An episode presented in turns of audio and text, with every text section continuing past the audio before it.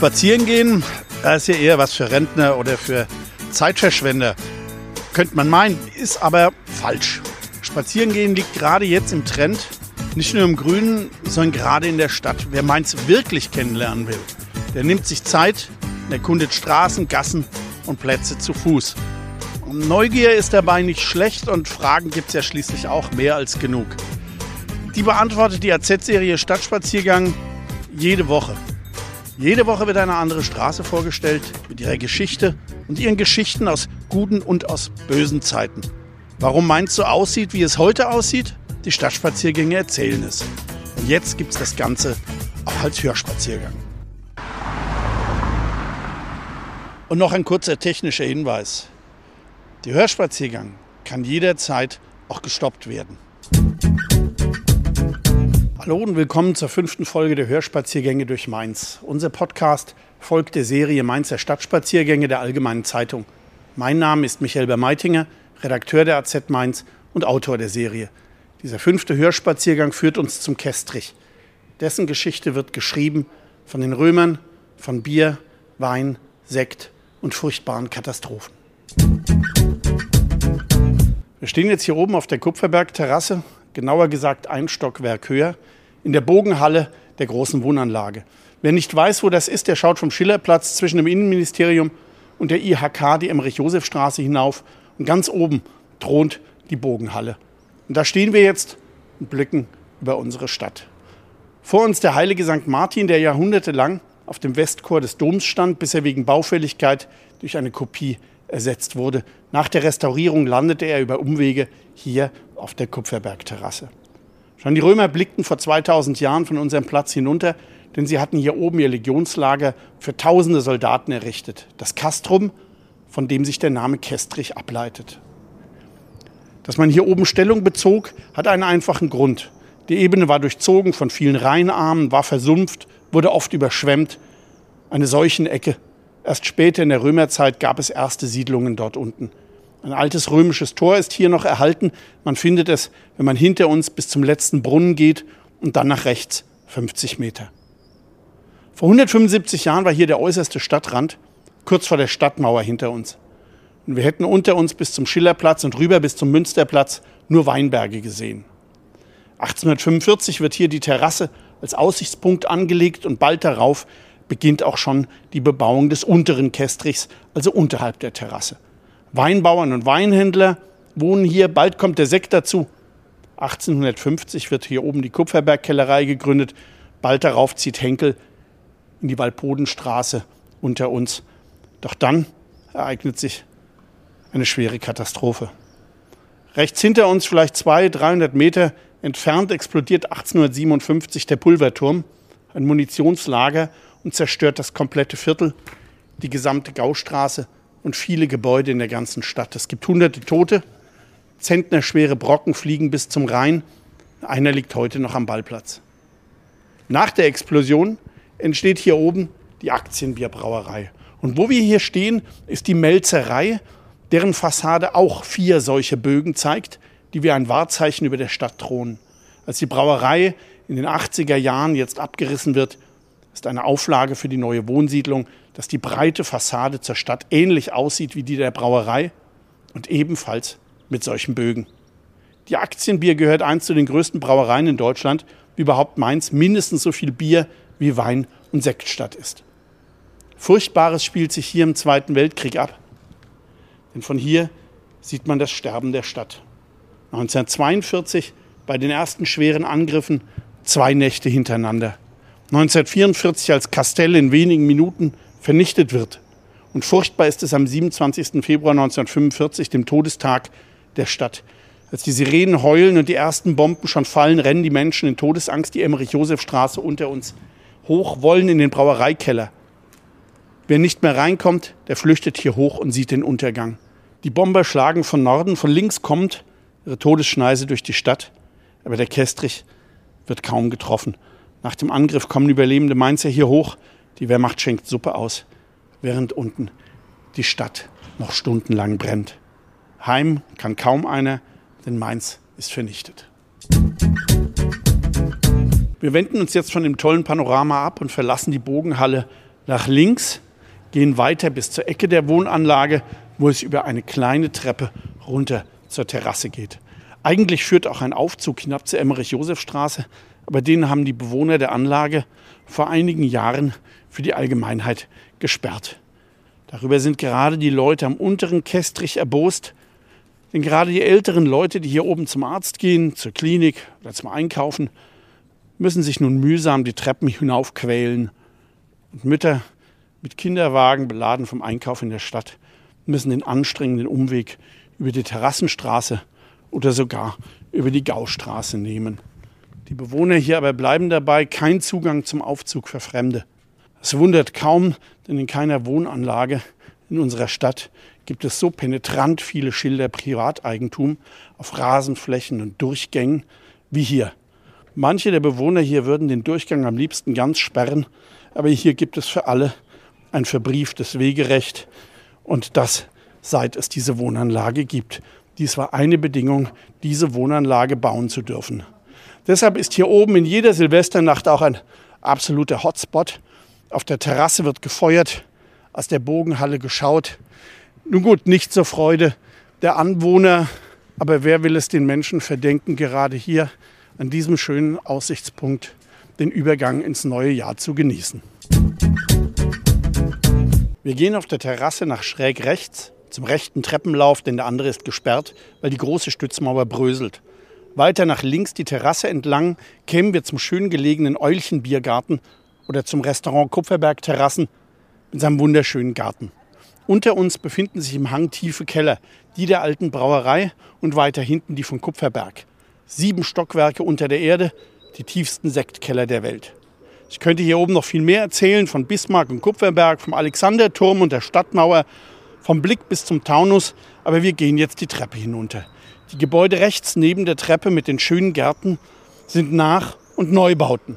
Denn die Altbauten wurden in den 70er Jahren abgerissen, weil sich hier das Textilkaufhaus Etex damals über das ganze Karree krakenartig ausbreitete.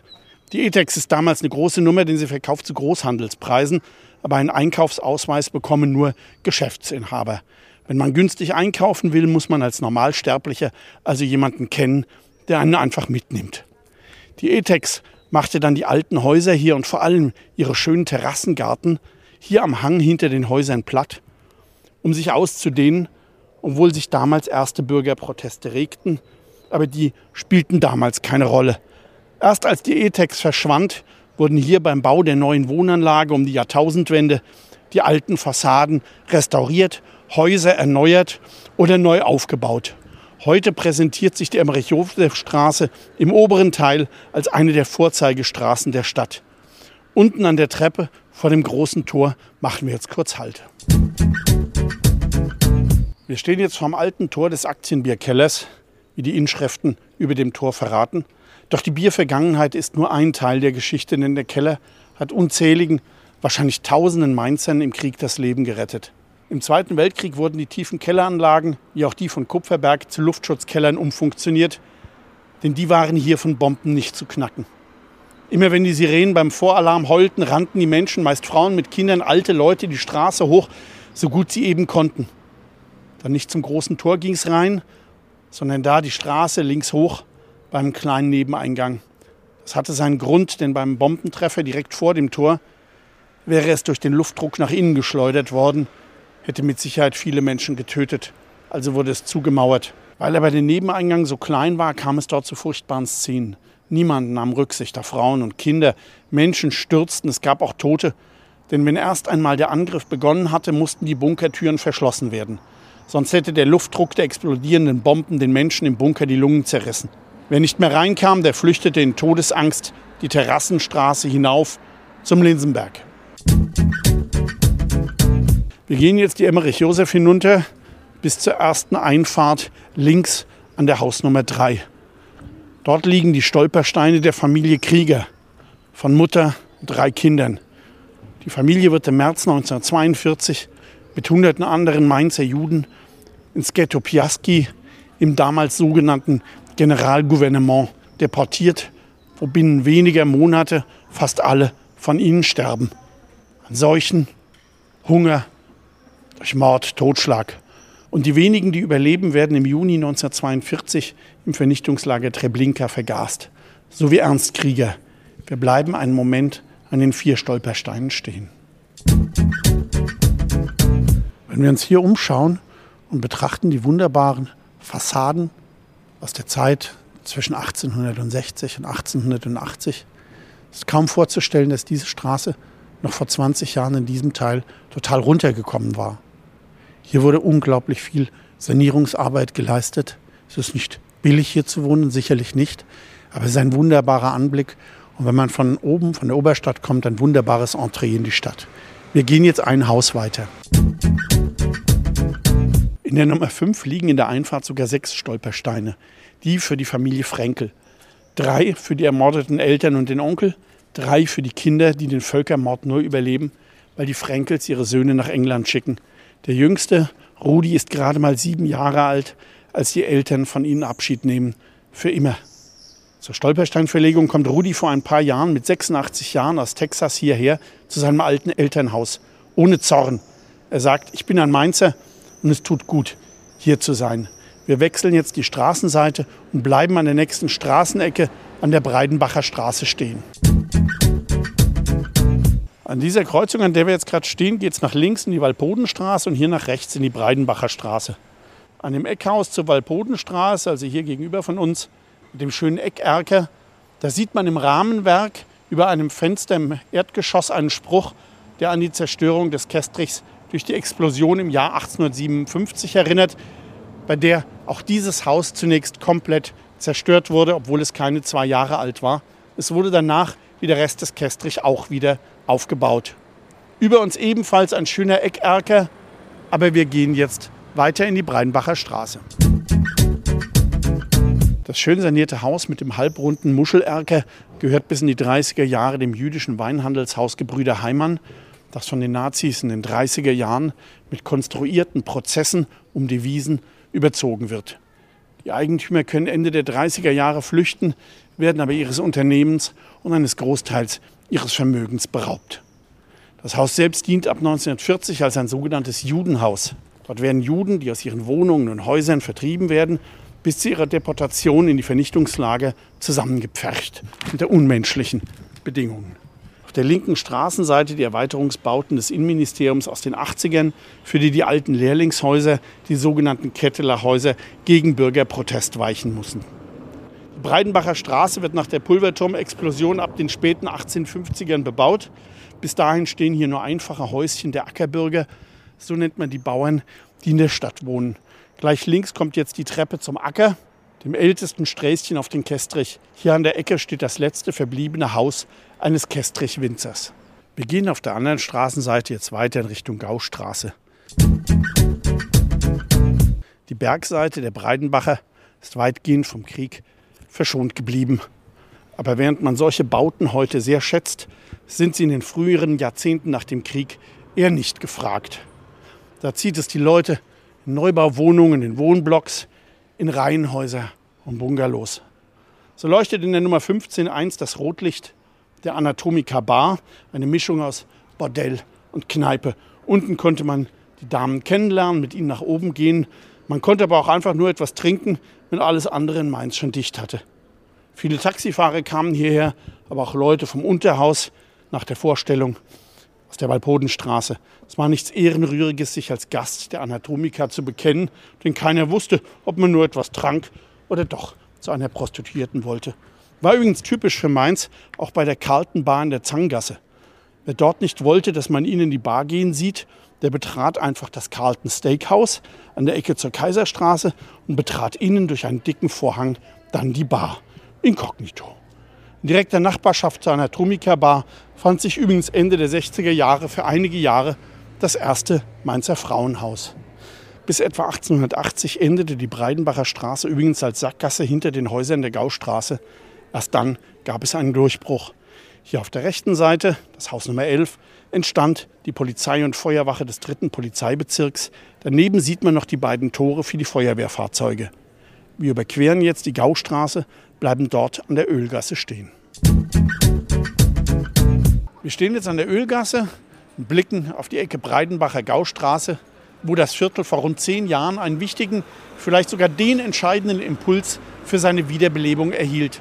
Denn bis dahin fristete es eher ein tristes Dasein mit ein paar Kneipen und Cafés für Alteingesessene, Friseur, Zeitschriftenladen, Blumenladen und ähnlichem. Nichts Besonderes halt. Mit der Eröffnung des Cafés Dicke Lilly Gutes Kind 2012 erhielten die ganze Straße und das Umfeld eine Art Initialzündung, in deren Folge sich Geschäfte wie das Fuchs und Bente hinter uns ansiedelten, Friseure, die Kaffeekommune, das eritreische Restaurant im Herzen Afrikas oder weiter oben die Vinothek Wangenroth. Die Gaustraße ist heute eine der lebendigsten Straßen in Mainz. Wir gehen jetzt los, die Gaustraße hoch in Richtung Stephansstraße. Alle paar Minuten poltert hier eine Straßenbahn vorbei, aber wer hier einkehrt, den stört das nicht. Es gehört einfach dazu. Seit fast 100 Jahren. Erst 1923 klettert hier erstmals eine elektrische Straßenbahn hoch. Vorher hat man sich nämlich schlicht nicht getraut, denn die Straße ist enorm steil. 9,5 Prozent Steigung. Nach Stilllegungen anderer Linien in Neunkirchen und Remscheid ist die Gaustraße heute die steilste Straßenbahnstrecke in ganz Deutschland. Lange ist die Strecke eingleisig und damit ein echter Engpass, aber dann schafft man Platz. Zwischen dem Gebäude, das heute in der Mitte der Gaustraße zwischen den Gleisen steht, und dem großen Bau links mit dem Wangenrot gab es früher einen mittleren Flügel. Der wird im Krieg beschädigt und Ende der 60er Jahre reißt man ihn ab um Platz zu bekommen für eine zweite Fahrbahn und das zweite Gleis. Wir bleiben jetzt an der Ecke an der Litfaßsäule stehen. Wir biegen jetzt links ab Richtung St. Stephan, der tausendjährigen Kirche auf dem einst höchsten Punkt der Stadt. Oben vom 66 Meter hohen Turm hat man eine wunderbare Aussicht. Einmal im Monat kann man hochsteigen bis zur Türmerwohnung. Das Pfarrbüro gibt über Termine gerne Auskunft. Dort oben lebten einst wirklich die Türmer mit ihren Familien, die bis 1911 hier oben 24 Stunden lang die Brandwache hielten. Auf dem Turm war aber zu Napoleons Zeiten auch die Station einer optischen Telegrafenlinie. Die beweglichen Arme eines Signalmastes zeigten je nach Stellung Buchstaben oder Begriffe an, die von der nächsten Station, die wahrscheinlich in Dreis lag, abgelesen und an die nächste Station weitergegeben wurden. So erreichte eine Nachricht von Station zu Station weitergegeben Paris in wenigen Stunden, wo selbst ein schneller Reiter zwei Tage benötigte. Im Zweiten Weltkrieg wurde die Kirche schwer getroffen. Der Turm hatte einen langen Riss und drohte auseinanderzufallen. Der Abriss drohte. Aber der Mainzer Ingenieur Grebner spannte in einer lebensgefährlichen Aktion einen Metallring um den Turm und rettete ihn so. Es dauerte Jahrzehnte, bis die Kirche wieder instand gesetzt war. Ein echtes Schmuckstück ist sie, dessen Besichtigung lohnt auch und vor allem wegen der Chagall-Fenster mit ihrem wundervollen Blau. Wir aber gehen zum Abschluss unseres Spaziergangs über den schönen Vorplatz hinweg, etwas um die Kurve, bevor sich in der Mauer links ein kleines Türchen öffnet. Dort gehen wir hindurch und befinden uns im kleinen Stephansgarten. Genau der richtige Ort, um nun etwas Ruhe zu tanken.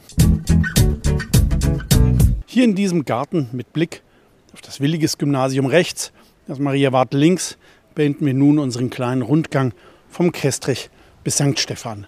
Wer noch mehr erfahren will, dem bietet unser Dossier Stadtspaziergänge noch sehr viel mehr. Darin befinden sich mittlerweile mehr als 120 Folgen über die Straßen und Plätze unserer Stadt und jede Woche kommt ein neuer Stadtspaziergang hinzu. Bis bald. Tschüss. Sie haben noch nicht genug von unseren Hörspaziergängen. Wir haben noch vier weitere Podcast-Folgen über die Kaiserstraße, am Gartenfeldplatz, an der Johannes Gutenberg Universität und der Großen Bleiche.